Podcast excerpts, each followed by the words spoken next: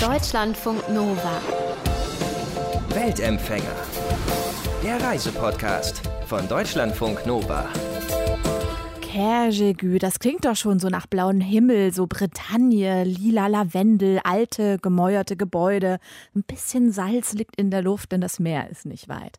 Genau dort lebt Regine Romper. Regine, die ist in Heidelberg geboren und hat schon so ein paar Stationen in ihrem Leben durch. Also in Australien zum Beispiel war sie, da hat sie Anton kennengelernt, ihren Freund.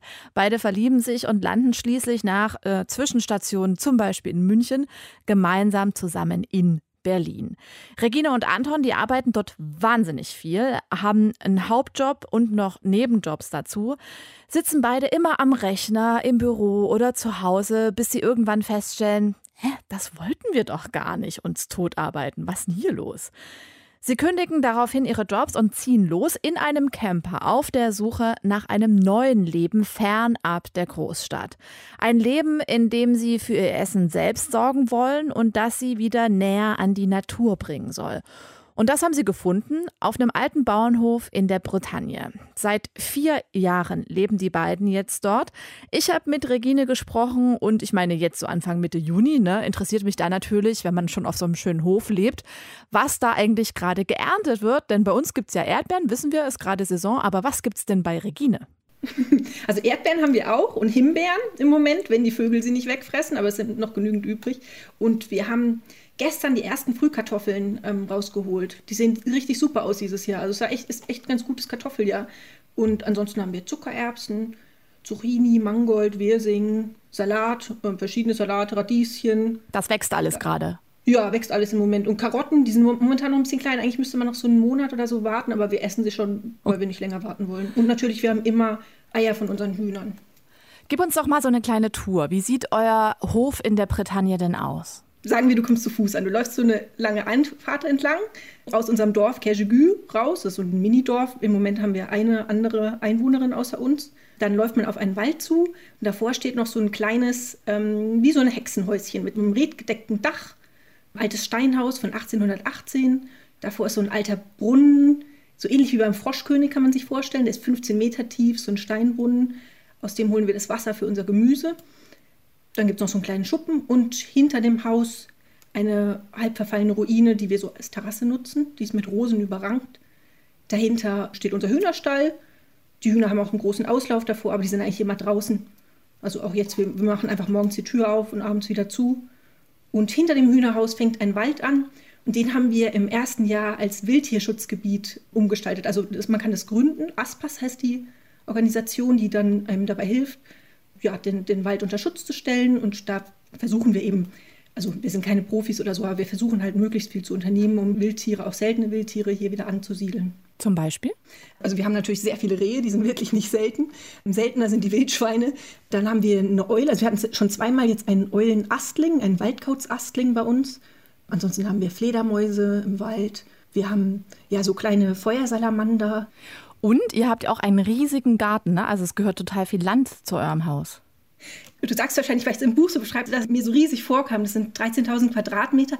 Aber wenn man hier länger wohnt, die anderen Leute hier haben alle noch mal mehr Land, weil Land hier, Land ist hier kein Kostenfaktor oder sowas. Wir kamen halt davor von aus einer 60 Quadratmeter Wohnung in Berlin mit einem kleinen Balkon und so. Für mich war das halt alles riesig. Ich konnte mir das gar nicht vorstellen, dass wir sowas machen können, halt, also als normale Leute ja, einfach hier aufs Land ziehen können und auf einmal so viel Platz haben. Aber ja, jetzt, wo wir das vierte Jahr da sind, sehe ich natürlich auch, klar, die anderen Leute haben auch alle so viel Land und für hier ist es eigentlich normal. Wobei es natürlich ein Riesenluxus ist. Auch jetzt gerade bei Corona habe ich es nochmal gemerkt, wenn ich dann mit Freunden telefoniert habe, die irgendwo in Berlin in der Stadt waren. Ich habe mir gedacht, oh Gott, die können natürlich noch mal viel weniger raus als jetzt wir. Wir können wenigstens in den Garten. Aber wie funktioniert das? Könnt ihr euch aus dem, was euer Garten hergibt, ernähren? Im Moment ja, wir haben Mitte Juni, also im Moment ist es auch nicht so arg schwer. Da bräuchte man auch gar nicht so arg viel Land im Moment. Im Winter aber nicht, also wir kaufen im Winter zu und wir versuchen uns nur so weit wie möglich mit Essen selbst zu versorgen. Wir haben auch Tees, aber ja, wir haben zum Beispiel wir, kein Alkohol ähm, und es ist ja immer ganz schön auch mal Wein oder Bier zu haben. Dann Kaffee kaufen wir zu.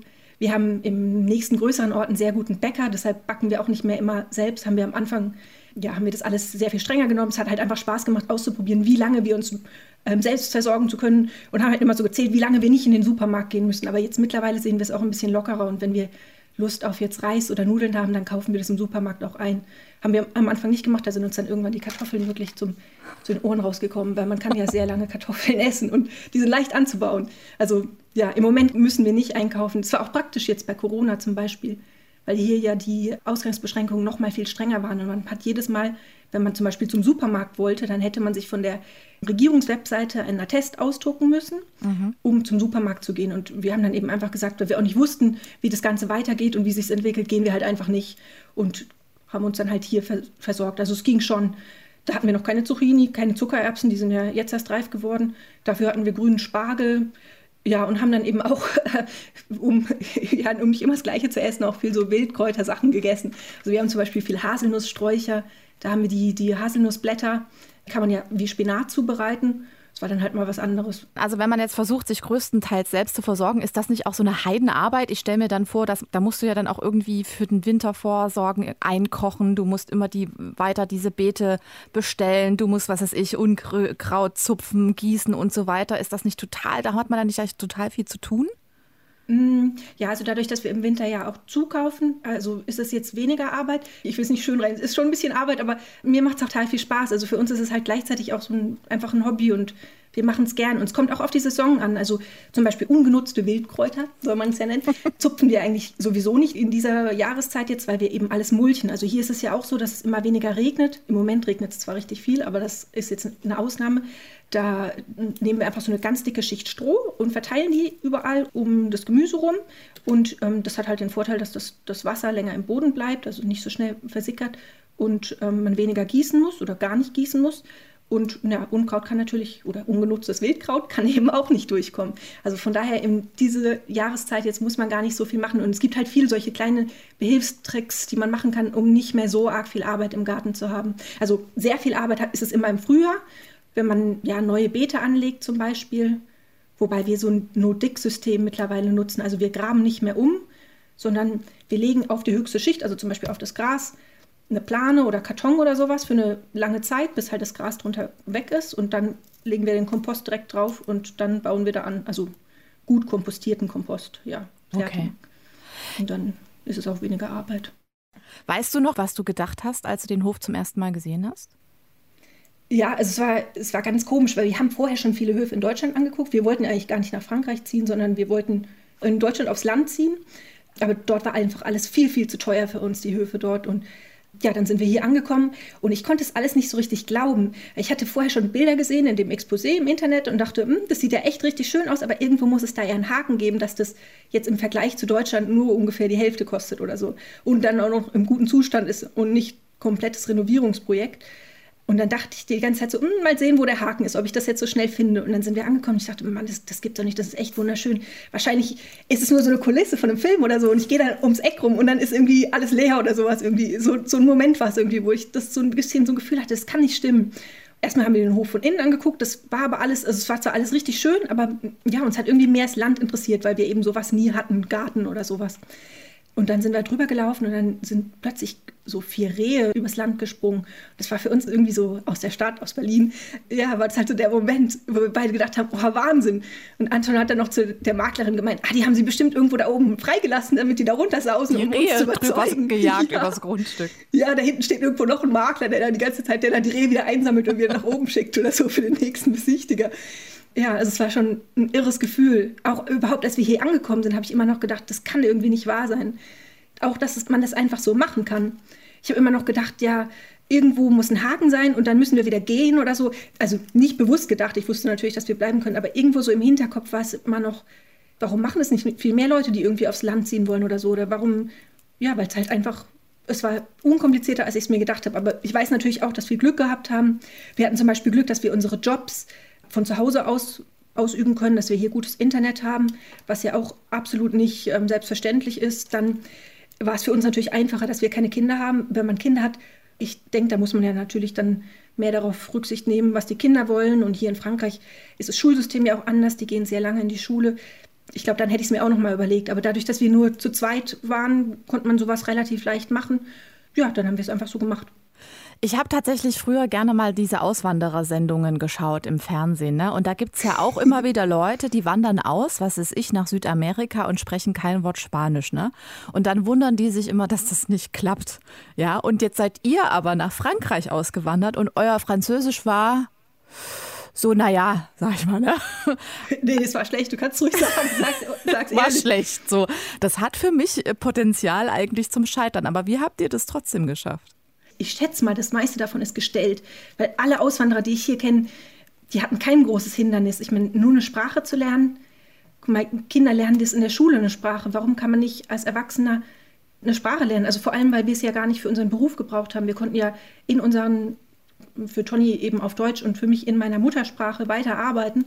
Und es war ja dann nur die Sprache zusätzlich, um uns eben schnell zu integrieren. Mhm. Von daher hatten wir ja auch sogar Zeit und die Möglichkeit, hier die Sprache zu lernen. Äh, also von daher war es weniger Hindernis. Also zum Scheitern verurteilt wäre es vielleicht, wenn man hierher kommt, direkt einen Job braucht und den Job nur in der Fremdsprache machen kann oder so. Dann vielleicht schon eher. Aber bei uns war das ja, ja, also es hat weniger Mut gebracht, weil wir die Zeit hatten, die Sprache zu lernen, weil wir weniger gearbeitet haben, weil wir hier die Unterstützung hatten.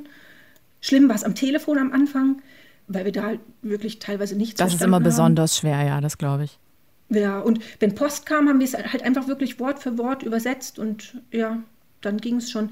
Und auch wenn du im Land bist, lernst du es auch viel schneller. Was haben denn äh, die französischen Nachbarn dazu gesagt in eurem Mini-Ort da, als ihr da so zwei Weltverbesserer aus Berlin angekommen seid? ja, ich, ich weiß nicht so genau. Also, ich, also unsere direkte Nachbarin, die hat damals noch gelebt, Mado, ja, die fand es, glaube ich, so ganz lustig. Ja, die hat uns auch viel Tipps im Garten gegeben. Die wohnte hier mit ihrer Schwester, jetzt wohnt nur noch die Schwester da ja, die haben, bauen auch an selbst und ja, die hatten viele Tipps und die fanden es, glaube ich, so witzig irgendwie. das war die mit der Trom Trompete, ne? Genau, ja. Ja, die haben sich immer gegenseitig über einen See zu mit der Trompete unterhalten, also sich, sich gerufen, um zu sehen, dass alles noch okay war. Und, und euch auch? Ja, wir hatten unseren eigenen Ruf, ja. Wir hatten so ein, so ein Tröten, das nur für uns bestimmt war und dann sollten wir immer hinkommen und da haben wir dann Eier gekriegt oder sowas oder sie wollte irgendwie, damals hatten wir noch keine Hühner, ja, sie wollte einfach nur quatschen oder sowas. Also es war immer, war immer ganz nett. Ich glaube, die fanden es von Anfang an eigentlich so ganz lustig. Mal so gucken, wie es ist. Die Bretonen sind ja auch recht offen. Und hier ist es halt sehr dünn besiedelt. Ich glaube, das spielt auch noch mal eine Rolle. Da sind die Leute einfach offener, glaube ich, dass jemand Neues kommt. Naja, man hat ja weniger Abwechslung dadurch und muss auch mit jedem eher klarkommen. Und die, also sie waren sehr hilfsbereit, sehr freundlich auch im Buch, die Leser sagen dann immer, ja, es kann nicht sein, dass alle so freundlich waren, aber es sind natürlich wenig Leute da und warum sollte man jemandem, der neu ist, unfreundlich bege gegenüber begegnen? Also es, wir hatten eigentlich keine wirklich negativen Erfahrungen oder sowas mit Breton am Anfang. Klar, wir, wir, haben was nicht verstanden oder so, wir mussten nachfragen. Aber ich finde, sowas gehört dazu. Ich, ich würde sowas jetzt nicht als jetzt irgendwie besonders schlimm sehen, mhm. sondern das ist ja dann ganz normal, oder? Wenn man wo neu hinkommt, dass man sich da integrieren muss, dass man ja, da nachfragen muss oder sich auch ein bisschen anstrengen muss. Also ich stelle mir halt nur so vor, bei so einer kleinen Community, also auch in der nächstgrößeren Stadt, ja, war das ja auch so, da spricht sich immer alles mega schnell rum. Alle wissen immer schon Bescheid, das sind die zwei Deutschen so.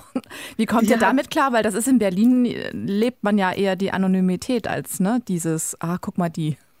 Das sind doch ja, die beiden. Ja, das war total witzig. Wir waren in der Zeitung hier, muss man sich mal vorstellen. Und der einzige Inhalt von dem Artikel war eigentlich, dass wir hierher gezogen sind. Also es war richtig witzig. Und dann kam Mado mit, der, mit dem Zeitungsartikel und meinte, oh, das seid ihr, das seid ihr, ihr seid in der Zeitung.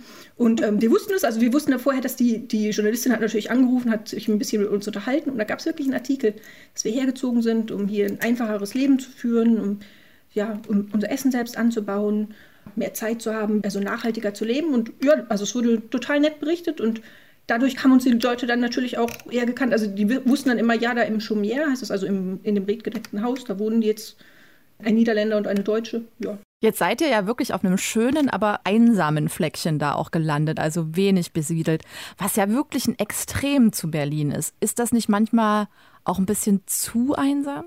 Mm, während dem Coronavirus habe ich das ab und zu gedacht, weil also es gab nur wenige Gründe, aus denen man mal den Hof verlassen durfte und halt immer nur mit diesem schriftlichen Attest. Und der einzige, der bei uns wirklich zugetroffen hat, war, dass wir eben eine Stunde im einen Kilometer Radius uns um den Hof rumbewegen konnten mit einem Attest, dass wir uns eben auf dieser Seite ausdrucken konnten.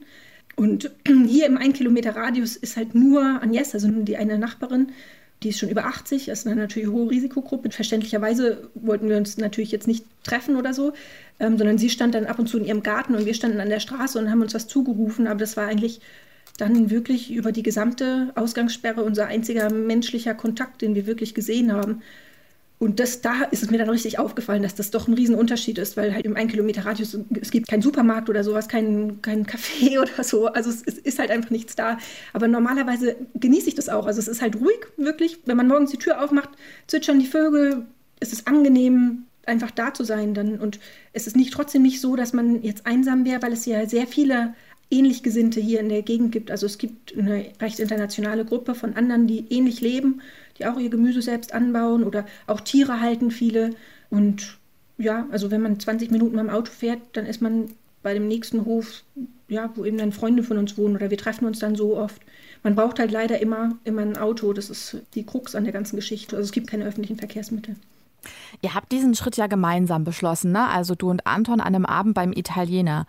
Jetzt reden viele über so einen Schritt, aber machen tun es dann doch die wenigsten. Was war denn für euch ausschlaggebend, dass ihr das wirklich angegangen seid und da ja danach ja auch wirklich fix eure Jobs gekündigt habt? Es hat sich eigentlich mehr so ergeben. Also wir hatten ja nicht geplant, dass wir in die Bretagne auswandern, sondern wir wollten einfach, wir wollten sinnvoller leben. Und sinnvoller ist ja immer so eine Frage, jeder versteht irgendwie was anderes drunter. Dann haben wir so überlegt, ja, was, was bedeutet für uns denn sinnvoller? dachten wir, hm, naja, also auf jeden Fall näher an der Natur und näher an Tieren, weniger konsumieren, ja, weniger Müll machen und irgendwie was mit unseren Händen machen, was, was jetzt der Natur auch was bringt oder so. Also so, einfach so, ein, so ganz grob überlegt war das jetzt einfach, ohne irgendwie näher da ins, ins Detail zu gehen. Und so kam es dann erstmal, dass wir nur aufs Land ziehen wollten, was wir uns eben nicht leisten konnten in Deutschland. Und dann sind wir am Ende dann hier gelandet, wo wir es uns leisten konnten und wo das eben umsetzbar war. Aber es war jetzt nicht, dass wir beim Italiener alles beschlossen haben. Aber so kam es dann eben Schritt für Schritt, dass wir die Jobs gekündigt haben. Das ging relativ schnell, einfach weil wir, wir haben extrem viel gearbeitet. Also wir hatten normale Vollzeitjobs und haben zusätzlich als Freiberufler gearbeitet. Und dadurch haben wir halt, also tagsüber waren wir dann am Arbeiten, abends haben wir gearbeitet, freiberuflich und oft auch am Wochenende.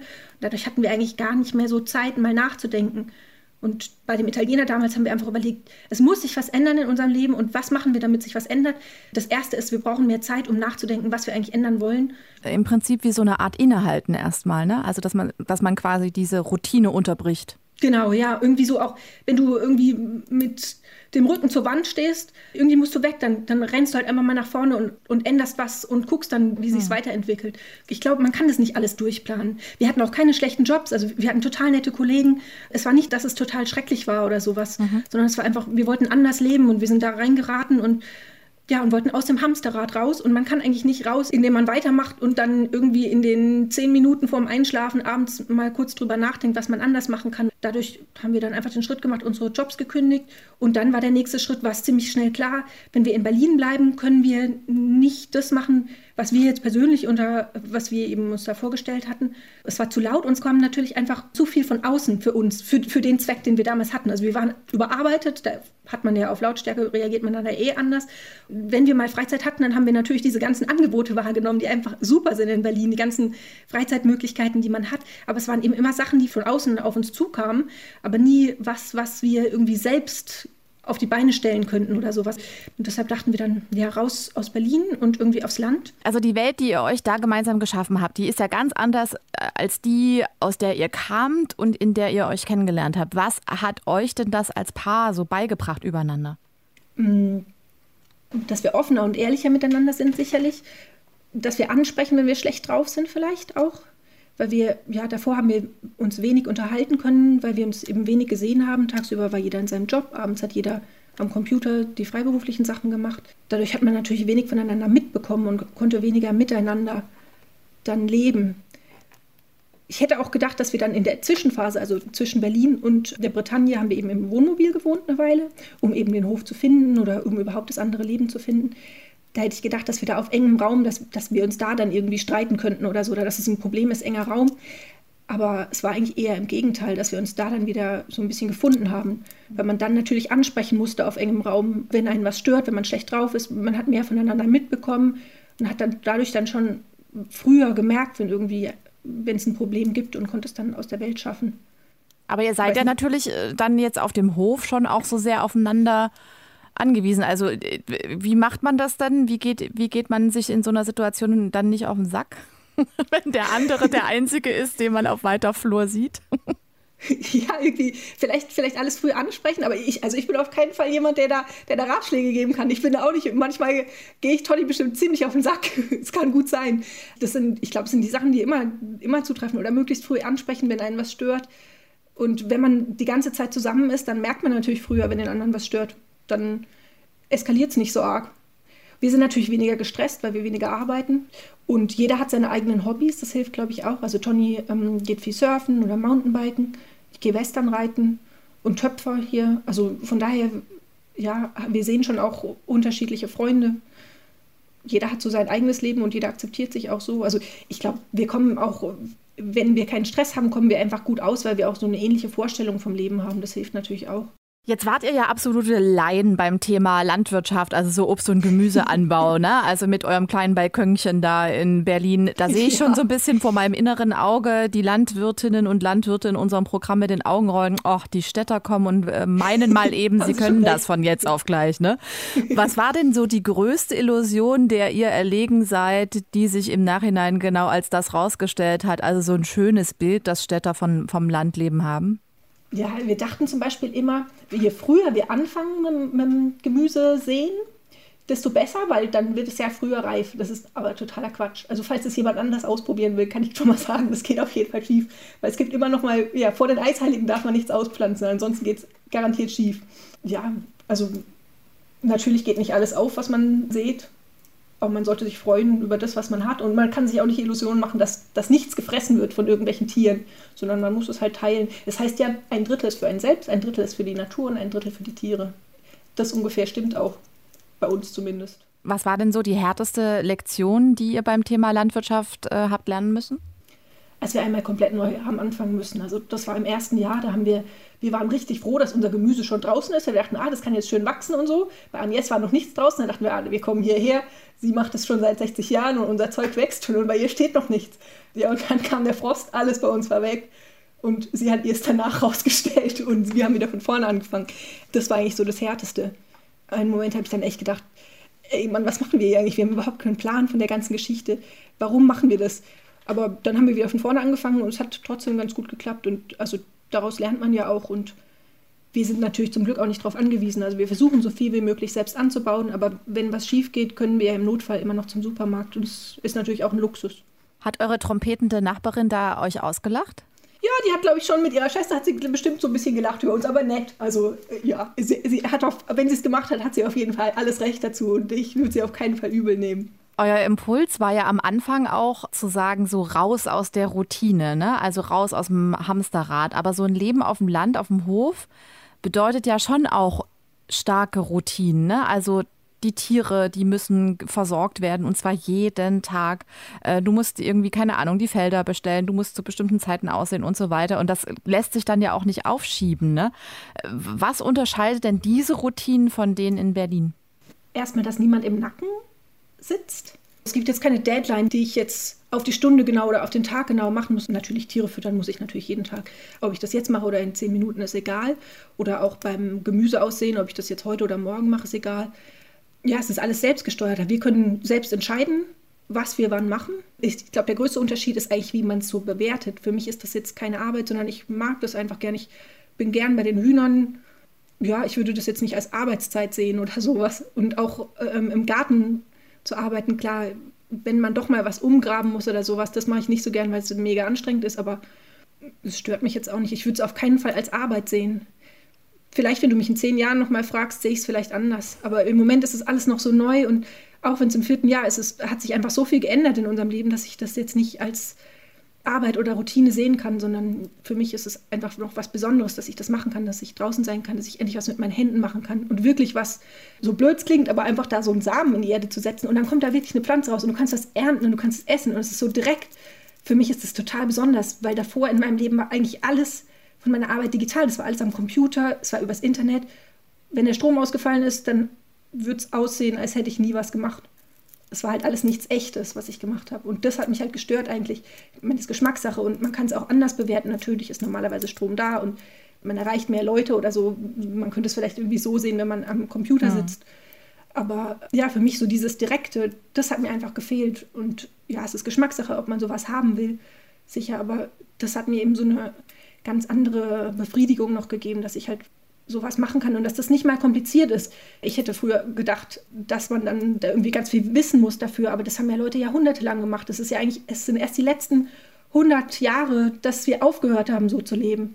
Das, was die Menschen immer gemacht haben, war ja, dass sie ihr Gemüse selbst angebaut haben oder irgendwie beim Bauern nebenan gekauft haben. Es ist ja erst seit der Globalisierung, dass, sich, dass das aufgehört hat.